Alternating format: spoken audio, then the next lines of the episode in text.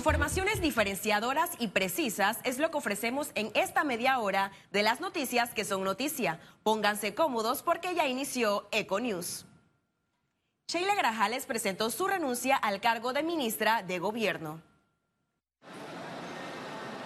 Con menos de 20 días en el órgano ejecutivo, en reemplazo de Carlos Romero, abandonó la designación del mandatario como parte del pacto PRD Molirena. En siete meses ha sufrido tres cambios fundamentales. Es el liderazgo, es la credibilidad, es la confianza de impulsar una política.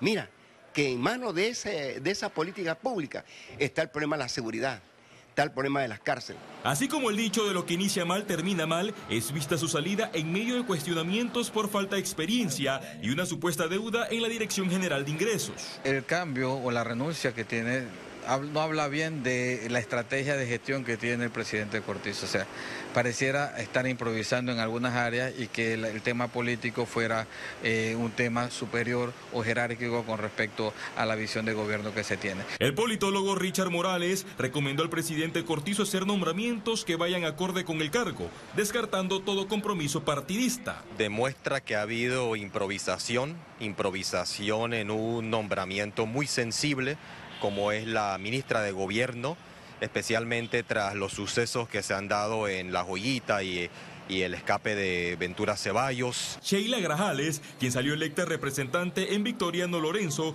dejó el cargo de gobernadora de Panamá el pasado 6 de febrero para ser ministra de Gobierno. Félix Antonio Chávez, Econius.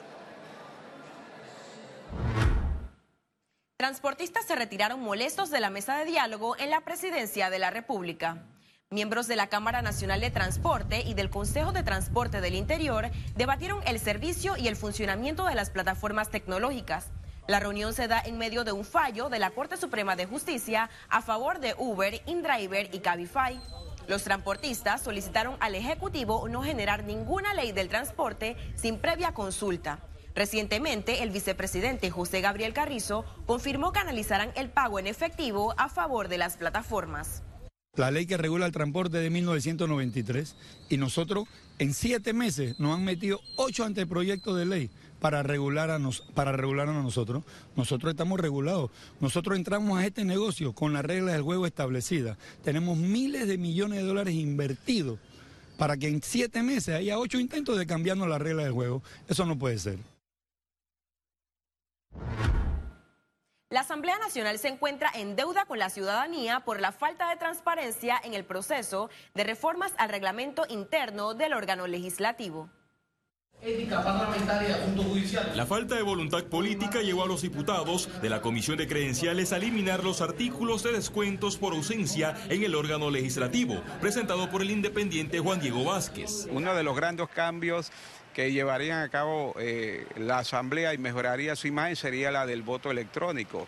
Hacerlo público de tal manera que cada ciudadano sepa cómo votó cada diputado. Lo que pasa es que los diputados nuestros no se han dado cuenta que están al borde del abismo. Esto significa desaparecer 71 diputados nos cuesta a nosotros demasiado dinero, más los suplentes, eso es demasiado dinero. El nuevo proyecto que ya fue aprobado en primer bloque buscará que los diputados suplentes reciban sus emolumentos del presupuesto general del Estado. Y es una sinvergüenzura el hecho de que usted no quiera establecer lo que es la transparencia para saber qué usted hace por su circuito. Todos los parlamentos del mundo tienen por convención que de, determinar el aspecto de la transparencia para que sus electores sepan cuál es su nivel de producción, qué es lo que están haciendo por sus electores, pero estos señores van a la asamblea a rebuscarse. El Parlamento se resistió a la publicación de las actas de las sesiones en 24 horas, la publicación de las planillas y a la ampliación a 5 horas de trabajo en el Pleno.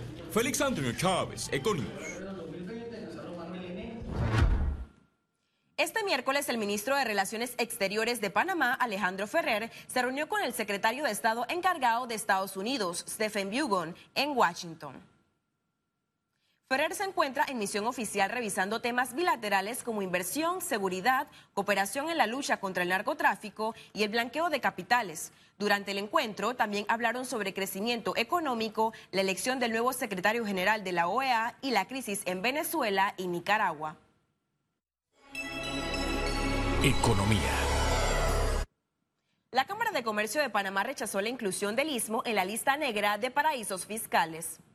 El gremio empresarial cuestionó esta lista debido a que desde 2019 a la fecha la Unión Europea no ha hecho ninguna evaluación técnica a Panamá. También criticaron la ligereza del bloque para tomar decisiones. Ellos están colocando a Panamá en esa lista sencillamente copiándose de Gafi sin haber ellos mismos eh, hecho su propio análisis. Por eso consideramos que es que es injusto, no lo aceptamos, lo rechazamos. Y hay que recordar también que eh, hace un año exactamente la Unión Europea nos colocó en esa lista y posteriormente al mes nos sacó de esa lista luego de un rechazo que manifestó el gobierno de Estados Unidos. Así que esperamos que algo como eso suceda nuevamente. Panamá debe trabajar para que listas discriminatorias no le resten competitividad. Así lo recomendó una consultora. Esto nos vuelve menos competitivos a nivel de inversiones, porque obviamente todas las multinacionales y empresas revisan todos estos temas de listas, eh, listas económicas. Entonces sí tenemos que trabajar para tratar de salir de estas listas. el gobierno está trabajando arduamente en todo el tema de regulación para que estemos fuera de las listas. En adición, esto nos incrementa el costo financiero. Un informe presentado en el Foro Económico Mundial refleja los riesgos de Panamá. A continuación le explicamos cuáles son. Económico, tecnológico, social. La consultora Marsh dio a conocer a un grupo de periodistas el informe global de riesgos 2020.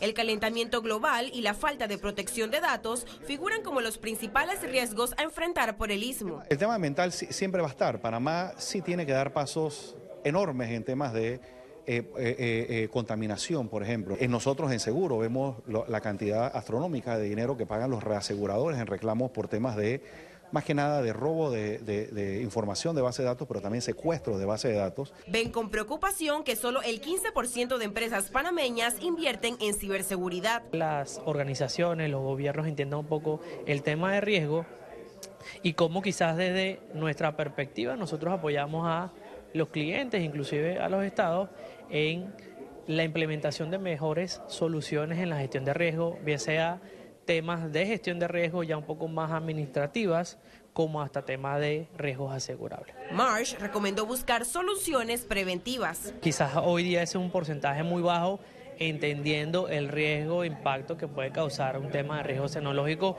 sobre los negocios. Para el reporte consultaron 750 expertos del mundo. También prevén un año marcado por problemas geopolíticos y económicos. Y esta encuesta fue elaborada por más de mil expertos. El gobierno pagará la primera partida del decimotercer mes el 27 de febrero para hacer frente a compra de útiles escolares. En un comunicado, la Contraloría General de la República informó que el monto aproximado es de 50.374.319 balboas con 67 centavos. Este décimo será pagado a 265.181 empleados del gobierno. Sumar se presentó resultados de su gestión 2019. Representantes de Sumarse y del Pacto Global Panamá compartieron durante la octava edición de la Asamblea General de la organización. Los líderes destacaron que han logrado que las empresas privadas se interesen más en la responsabilidad social empresarial y avancen en su implementación, así como trabajar en los objetivos de desarrollo sostenible.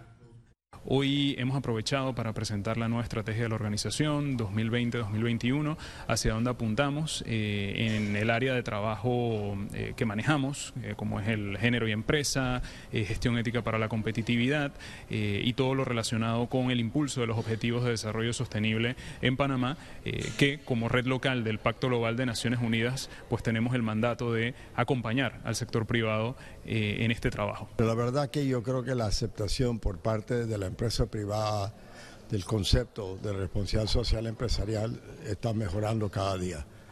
Y nosotros como empresarios y como organizaciones, incluso del gobierno y, de la sociedad en general, eh, no somos islas, somos parte de una sociedad y es muy importante que seguimos progresando. Contigo, en alianza con la Federación Chino-Panameña de Comercio, realizaron un donativo de 2 mil dólares al hogar San José de Malambo. El objetivo de la alianza es el construir autopistas digitales que conecten personas y mejoren vidas. Es por eso que el donativo vino acompañado del programa de sensibilización para jóvenes denominado Conéctate Seguro. El programa busca afianzar el uso seguro del Internet en la juventud y ya ha tenido un alcance de 10.000 jóvenes a nivel nacional. En el Hogar Bolívar también vamos a estar el próximo jueves con la Federación Chino-Panameña de Comercio entregando otra donación que va a servir de apoyo para la compra de enseres a los abuelitos. También nuestros voluntarios van a estar allí apoyando con jornadas de limpieza y de mantenimiento al hogar.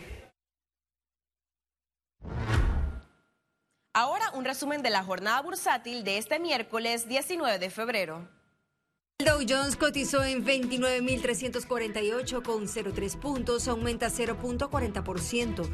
El IBEX 35 se ubicó en 10.083 con 60 puntos, sube 0.78%, mientras que la Bolsa de Valores de Panamá cotizó en 459 con 76 puntos, no hubo variación. Ahora veamos en detalle el volumen negociado en la Bolsa de Valores de Panamá.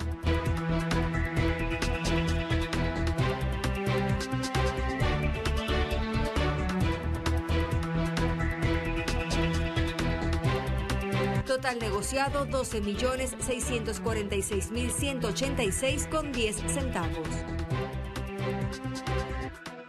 Al regreso las notas internacionales y recuerde, si no tiene oportunidad de vernos en pantalla, puede hacerlo en vivo desde su celular a través de una aplicación destinada a su comodidad. Es Cable solo descárguela y listo. Ya venimos, manténgase en sintonía.